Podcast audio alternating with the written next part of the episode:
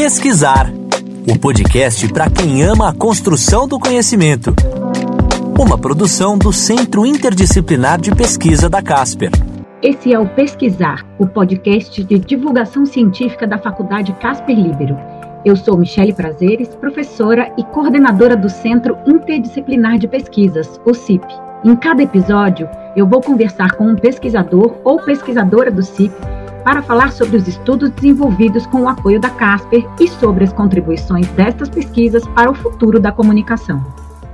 Hoje, nosso convidado é o professor Marcelo Soler. Ele está desenvolvendo uma pesquisa sobre documentário poético e documentário performático e vai contar para a gente agora o que, que é isso e o que, que a pesquisa dele está tentando é, investigar. Professor Marcelo, muito obrigada por você conversar com a gente aqui no podcast do CIP sobre a sua pesquisa. Seja bem-vindo. Conta para a gente o que, que é a tua pesquisa e, enfim, por que, que você está lançando o seu olhar para esse objeto, digamos assim. Muito obrigada. Eu que agradeço.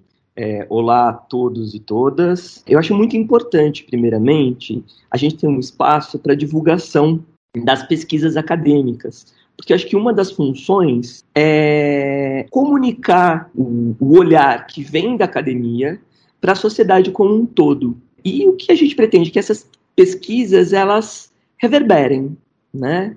Então eu fico muito feliz de ter essa oportunidade e acho ela muito acertada. Bem, primeiramente, eu acho que é interessante é, se entender, e, e é um dos focos da minha pesquisa, uh, o que, que seria esse documentário poético e o que seria esse documentário performático.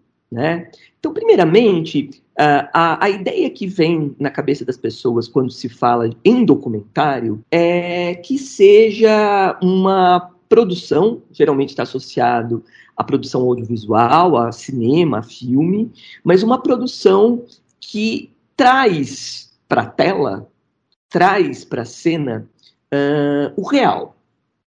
Então, a primeira coisa é que vários teóricos em cinema, uh, já há algum tempo, criticam esse olhar. Primeiro, porque a, a, gente falar sobre real, o que seria o real, o que seria aprender esse real, já é uma coisa muito complicada. Talvez a gente tenha acesso à realidade. São termos totalmente diferentes. Real e realidade. Quando a gente fala de realidade, a gente está falando de construção. E mais do que construção, é uma perspectiva. Então, talvez o documentário ele tenha uma relação com a realidade, como a ficção também tem, mas uma relação em que parte ou trabalha a partir de registros diretos dessa realidade. Segundo, se é documentário, se é filme ou se é uma produção artística, é uma construção. Então seria uma construção em cima de construção. É um ponto de vista, é um olhar. Mesmo quando a gente parte uh, de um movimento dentro do documentário que se chama é, cinema direto, né? Que na década de 60 se tinha a apreensão de pegar uma câmera, deixar rodando a câmera, e essa câmera é, ser como se fosse um voyeur daquilo que estava acontecendo em determinado espaço, mesmo aí, quando você coloca a câmera sobre uma perspectiva, você está tendo um recorte. Logo, não é a captação daquela realidade integral. E quando você vai editar, você faz uma seleção.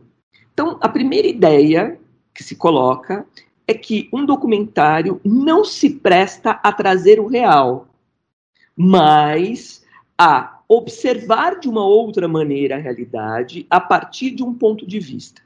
Esse ponto de vista, que seria o ponto de vista do diretor ou dos envolvidos, uh, pode ser explícito ou não. Partindo disso, o que aparentemente pode soar estranho, documentário poético, documentário performático, não é.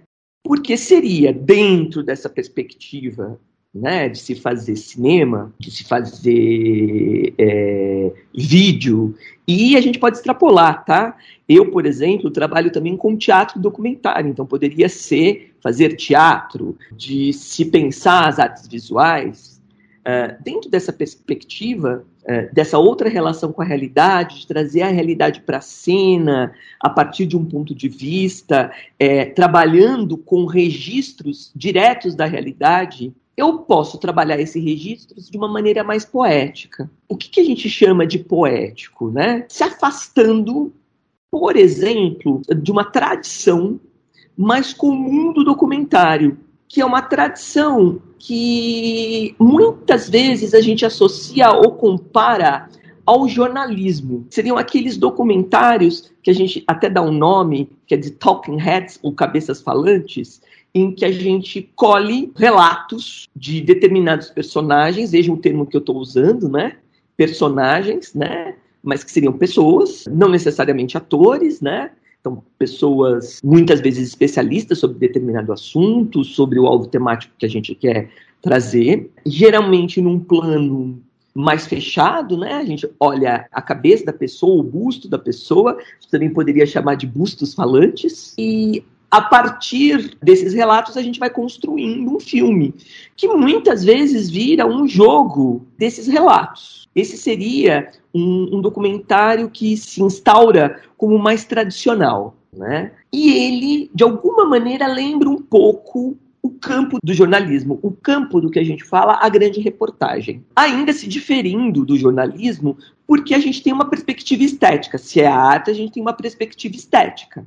Então a gente tem uma reflexão para além do universo temático, mas para a forma como cinematograficamente a gente trabalha isso por mais que seja um talking head. Então, como a gente edita, como a gente, por meio da câmera, seleciona uh, as pessoas mais interessantes enquanto personagens para a gente fazer esse documentário, enfim. O documentário poético, ele quebra um pouco com essa linha, ele se afasta. Por quê? Porque essa questão formal é ainda mais priorizada. Então, por exemplo, eu tenho alguns documentários que têm a perspectiva, por exemplo, de pensar em documentar uma tarde de chuva na França. Olha que coisa.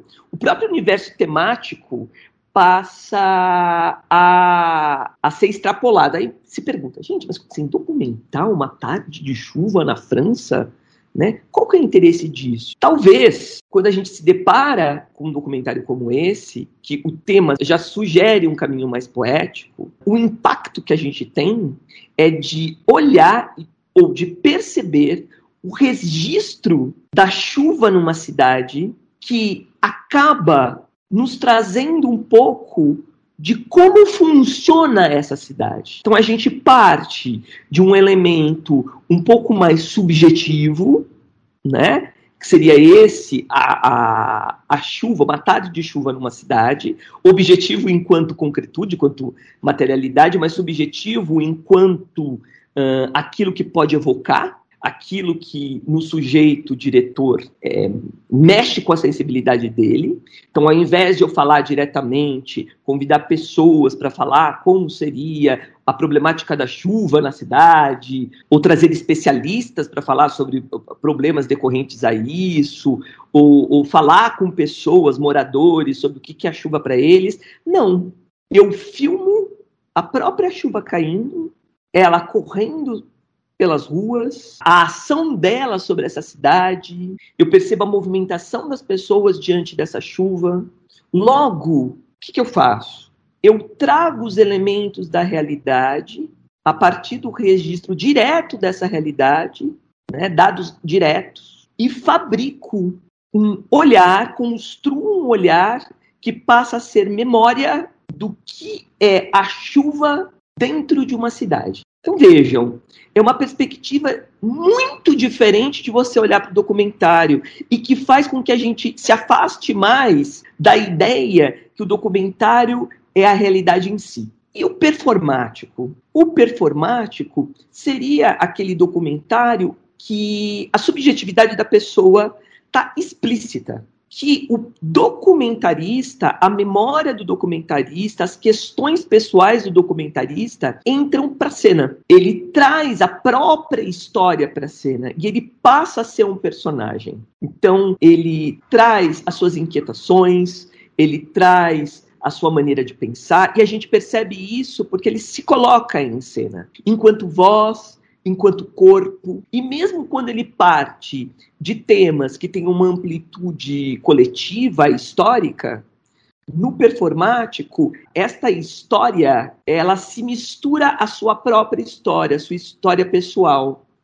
Então fica muito evidente o envolvimento, logo a imparcialidade. É, você consegue dar para gente, Marcelo, exemplos práticos do que, que seria um documentário poético do que, que seria um documentário performático, só para a gente tentar alcançar de uma forma mais evidente é, o que, que, é cada um dos gêneros? Eu tentei dar um exemplo, são dois. É, o, do primeiro, existe mesmo um documentário sobre um dia de chuva em Paris. É um documentário que foi feito na década de 50 sobre uma tarde de chuva em Paris. O segundo exemplo eu vou falar porque é um dos alvos da minha pesquisa, né? Na verdade, os dois exemplos são alvos da minha pesquisa. Então, mais à frente, eu vou dar nomes de documentários que envolvem isto. Então, esses dois termos, né? É, documentário poético e documentário performativo são dois conceitos, são dois termos que não vieram da minha cabeça. Eles partem de Bill Nichols, que talvez seja o, o grande teórico do documentário no cinema. Então eu parto desses dois conceitos. Então para ele o documentário poético ele explicitamente trabalha de maneira mais formal com os registros vindos da realidade e se distancia muito da narrativa mais tradicional do documentário, enquanto o documentário performativo explicita a subjetividade. Veja, no documentário poético também, mas no documentário é, performativo, o diretor do documentário ele se coloca como sendo o grande personagem, ou pelo menos a relação com o universo temático, com a vida dele, está em primeiro plano. Então, essas duas maneiras de você olhar o documentário, de certa maneira, mostram algo que é meio óbvio, que no documentário não existe imparcialidade. Por quê? O documentário é o olhar daquele que o faz, ou seja, do diretor, da equipe de produção e muitas vezes em alguns documentários da própria pessoa que está sendo documentada junto com o diretor. Ficou bem evidente a distinção entre esses dois jeitos de fazer documentário, né? E aí eu queria entender, Marcelo, na tua pesquisa, é, a gente em pesquisa fala objeto, né? Mas o que, que você está observando precisamente para fazer uma conversa sobre esses dois tipos é, é, é, é de documentário e com que objetivo, sabe? Conta para gente qual que é o objetivo da tua pesquisa. Então, a partir do momento que eu tenho essas duas maneiras de fazer documentário e é, me parece que essas duas maneiras elas acabam contribuindo para a ampliação do entendimento do que é o próprio documentário, fazendo com que a gente escape dessa armadilha de achar que o documentário é o real o documentário é. A gente até fala, né? O cinema do real e, e, e, traga essa carga de imparcialidade, e isso pode ser extremamente perigoso. Eu fiquei pensando, principalmente em documentários assumidamente políticos, mais do que isso, em documentários engajados, se existem documentários dentro desse universo temático, porque não deixa de ser algo temático, né? Quando a gente pensa é, um documentário que embarca numa discussão política, que quer trazer um momento político, a gente está pensando numa escolha temática. Em documentários que têm esse perfil, mas que o tratamento seja poético e ou performático, ou seja, que exista um tratamento cuja subjetividade do diretor e dos envolvidos esteja presente. E o tratamento desses registros não seja um tratamento que se associe ao campo que a gente pode chamar do jornalismo informacional, mas que vá para um tratamento assumidamente estético. Então, eu comecei a, a, a pensar: será que existe uma produção que se caracterize por isso? Uhum. E nesse momento histórico, queira trabalhar enquanto universo temático, uma crítica desse momento histórico, uh, se posicionando politicamente, mas que ao mesmo tempo olhe para o documentário, priorizando as questões estéticas e não tendo medo da subjetividade. E, ao mesmo tempo, ao optar por isto, e aí, de certa maneira, explicitar que não é imparcial, explicitar que é um ponto de vista, esses documentários, eles continuam ganhando no seu sentido político, no seu sentido de chegar no espectador e tocar esse espectador esteticamente, mas ao mesmo tempo fazendo com que haja uma reflexão política. Uhum. Aí, o que, que aconteceu? Primeiro, eu li sobre isso. Então, num primeiro momento, houve uma pesquisa bibliográfica, né, para tentar conhecer mais documentários poéticos e documentários performativos, perceber se existe na bibliografia textos que falassem sobre isto. Na verdade, eu descobri que, pelo menos em língua portuguesa, poucas pessoas se detiveram a isso, né? Falar uhum. a perspectiva estética, né? Pode ou não fortificar, vamos dizer assim, ou amplificar uh, o questionamento político. Então, a gente até tem alguns autores que trabalham com essas questões, mas não necessariamente trazendo o documentário como seu alvo, né, de questionamento, mas de uma maneira mais geral, né? Então você tem alguns autores que trabalham com estética e política, mas não diretamente no documentário. E aí fui atrás do que poderia ser meus objetos diretos de pesquisa, né? Assim, os meus documentários que seriam alvos da minha análise. E aí o que eu pensava como análise? É, realmente analisar o discurso desses documentários em termos estéticos. Então, fazer um, um, um dissecamento em termos de movimentação de câmera, em termos de fotografia, em termos de mise-en-scène, né? O que seria mise-en-scène? É como o documentarista, documentarista, ela prepara a cena para ela ser filmada, em termos de como esses personagens são retratados. E acabei me deparando com algo que, para mim, nesse momento histórico, é muito interessante. São dois documentários, eu queria que fossem documentários brasileiros, gostaria de me debruçar sobre a produção nacional. Uhum. São dois documentários que têm o mesmo universo temático, que é o golpe que tirou do poder a presidenta Dilma, os bastidores desse golpe, inclusive o prolongamento, né, o, o que, vai acontecer um pouco depois. Uhum.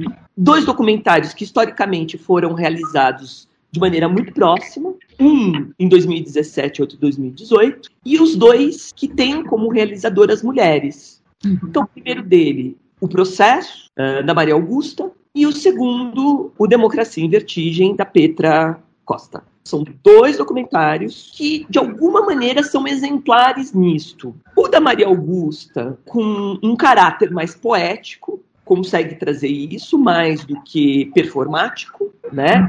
Eu falo caráter é porque eu não acho que são exemplos, e também não acho que quando eu falo de documentário poético, performativo, seja um rótulo, é ou não é, mas até o próprio Bill Nichols fala isso, né? É, uma uhum. característica que alguns documentários têm, não necessariamente eles são puramente poéticos ou puramente performáticos, mas o da Maria Augusta me parece que tem um caráter mais poético do que performático. Ela não traz a história, por mais que ela seja brasileira, por mais que ela tenha passado por tudo, né, e aquilo reverbera nela, ela não se coloca, né, você não tem a voz dela explicitamente, mas ela tenta trabalhar com os registros de maneira mais poética, enquanto a Petra Costa é um documentário onde o performático, o caráter performático está bem evidente, né?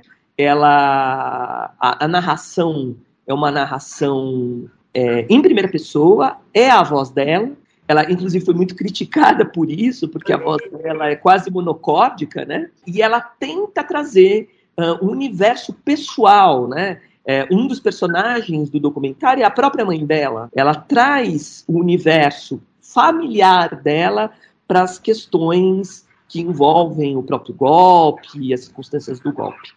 Uhum. O que a gente tem aí? A gente tem dois exemplos de documentários que têm essas características. É, na atual fase da minha pesquisa, eu passei pela, pela uma pesquisa bibliográfica. Ela foi muito importante.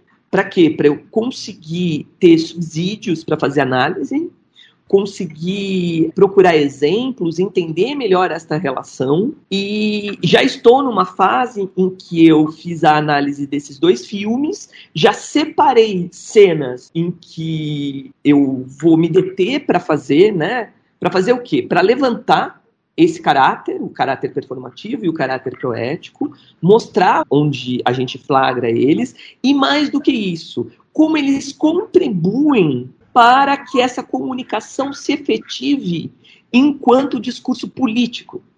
Ou seja, eu vou tentar provar, né, a partir dessa análise, que talvez por não ter medo de serem parciais, né, no sentido fugirem de uma ideia que é uma ideia burra de imparcialidade, como não se tivesse aí um ponto de vista, como se não tivesse alguém é, tomando um partido, fugindo dessa ideia, eles conseguem ser potentes politicamente e esteticamente. E aí, que é o que vai me interessar, eu não vou fazer uma análise louvando. Pelo contrário, e isso eu já posso adiantar, eu vou tentar problematizar, principalmente o documentário da Petra como às vezes essa questão do performativo ela acabou esteticamente falando desfavorecendo o documentário, uhum. né? Como eu vou fazer o mesmo com a Maria Augusta, quer dizer, vou tentar trazer um ponto de vista mostrando as contradições, o que, que há de interessante e o que, que eu considero pelas escolhas acabou prejudicando, deixando, por exemplo, o questionamento político mais fraco ou mais forte? Mais frágil. É interessante o que você traz, Marcelo, porque a próxima, a pergunta que eu ia te fazer é, para a gente caminhar aí para o final da nossa entrevista seria essa, né? Eu sei que a gente está num momento de resultados ainda parciais da pesquisa, mas ia te perguntar o que, que você consegue antecipar de achado que você já né, é, encontrou na tua pesquisa em relação a essa análise e talvez a pergunta é, final seja como que esses achados, é, no teu ponto de vista, dialogam com o que a gente tem estudado e, e investigado no CIP como o futuro da comunicação. Como que esse olhar para os documentários aponta para uma talvez o que a gente possa chamar de tendência da comunicação ou para algum elemento que, que você considera que está nesse grande escopo que é pensar a comunicação que está nascendo desse agora, né, do que a gente está vivendo agora. Especialmente falando do, claro, né, do teu objeto de pesquisa, mas é isso, né? Que achados você já tem e como que eles apontam para o que a gente pode chamar de futuro da comunicação? Nesse momento da pesquisa, como eu eu estou analisando esses dois discursos, eu já consigo vislumbrar primeiro como um, às vezes quando eu coloco a primeira pessoa, que seria o documentário performativo, de uma maneira que eu tendo a heroicizá-la ou, ou, trazer uma condição que na ficção é muito recorrente, né? Um herói que sofre, um herói que peleja. Eu muitas vezes enfraqueço o discurso, politicamente falando, porque é como se eu colocasse um indivíduo em primeiro plano. Então, é, é, são armadilhas que alguns discursos têm. Alguns discursos têm um posicionamento político, por exemplo, mais à esquerda. É, esse posicionamento político mais à esquerda, muitas vezes, é, muitas vezes não, né? Tende a questionar uh, o individualismo, tentar verificar a amplitude histórica né, das, da, das questões. E quando eu vou para o performativo, eu corro o risco de, mesmo aparentemente tendo um discurso mais à esquerda, em termos formais, ter um discurso que se assemelha mais à direita. O que eu estou chamando de um discurso que se assemelha mais à direita? Esse discurso que louva um indivíduo em relação ao histórico, o coletivo. Uhum. Né, o que a gente vê muito na narrativa tradicional, por exemplo, norte-americana de ficção, a gente tem, por exemplo, histórias de indivíduos que encobrem a história da nação. Então é como se a história daquele indivíduo, e aí suas questões, muitas, que não é o caso nem da, do que a Petra Costa traz, né? Mas as questões, por dentro do universo super privado, né? O que eu estou chamando de universo super privado.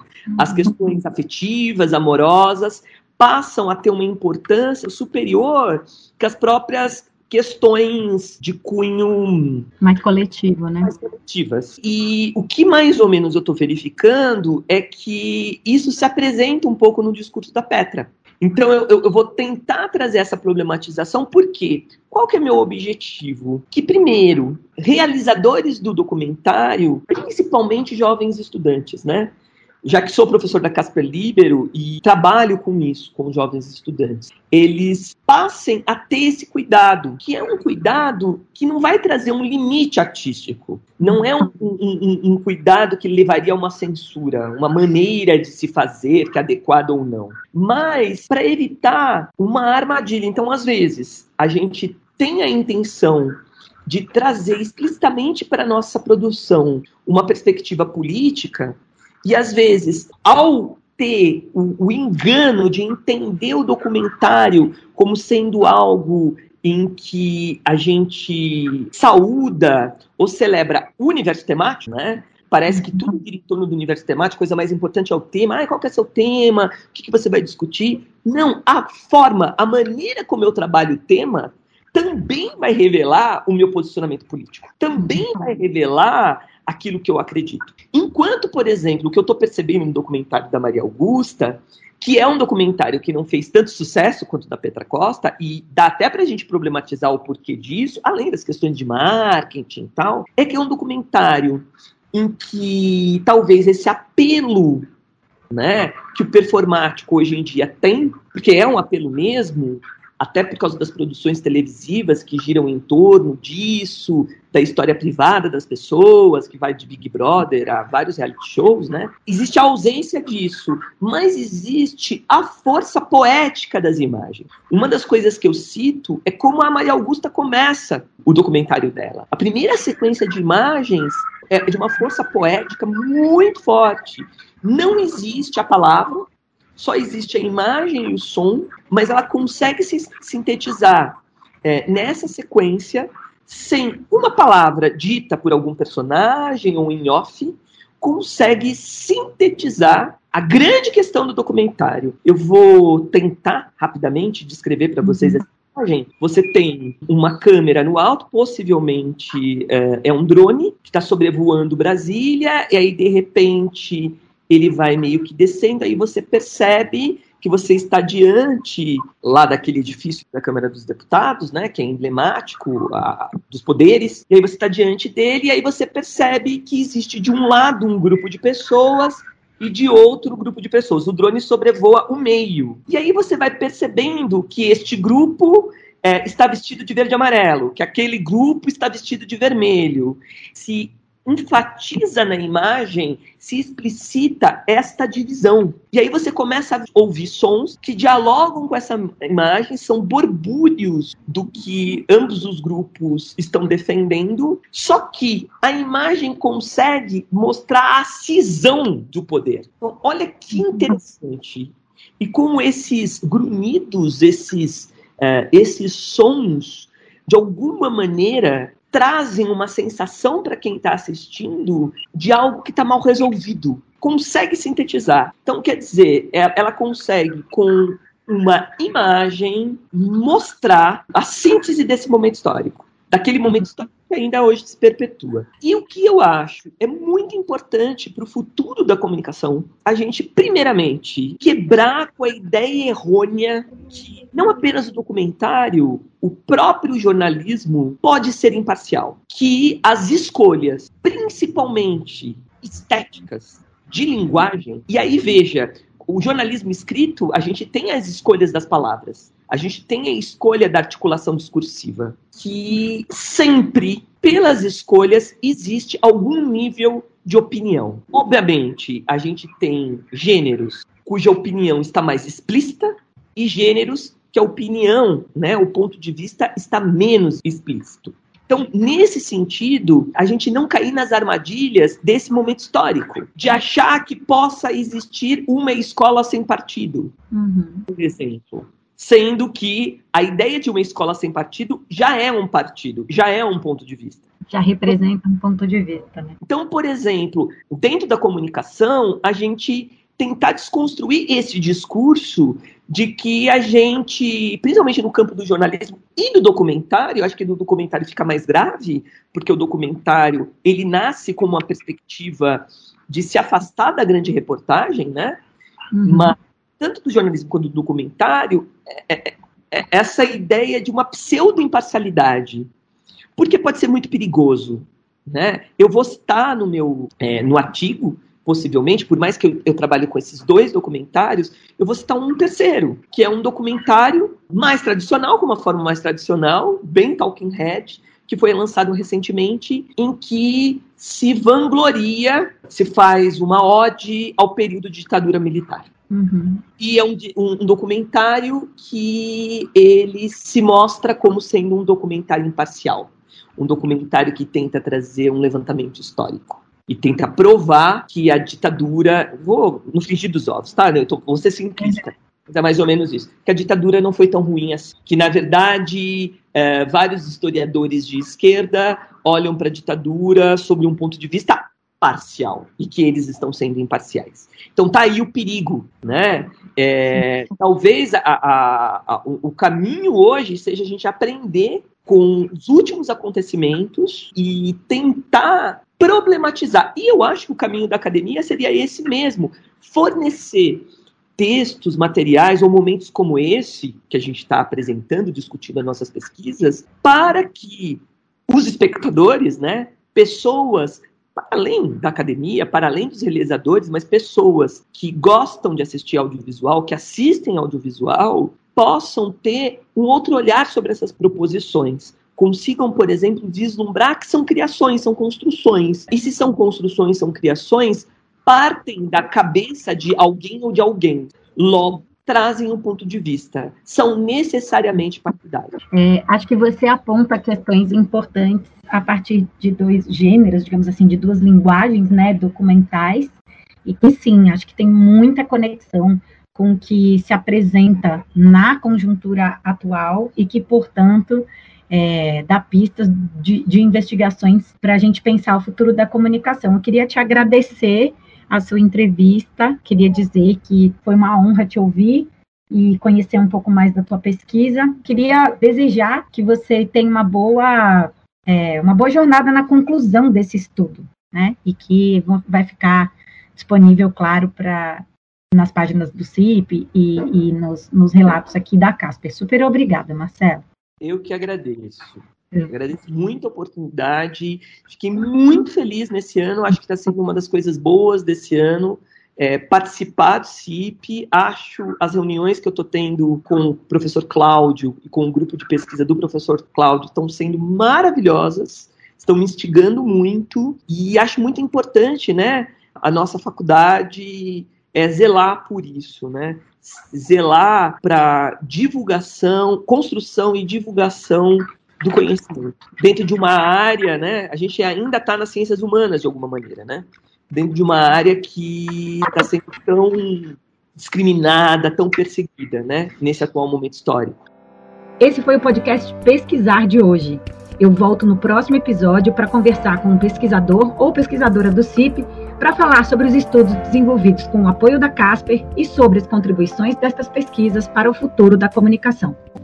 Pesquisar o podcast para quem ama a construção do conhecimento. Uma produção do Centro Interdisciplinar de Pesquisa da Casper.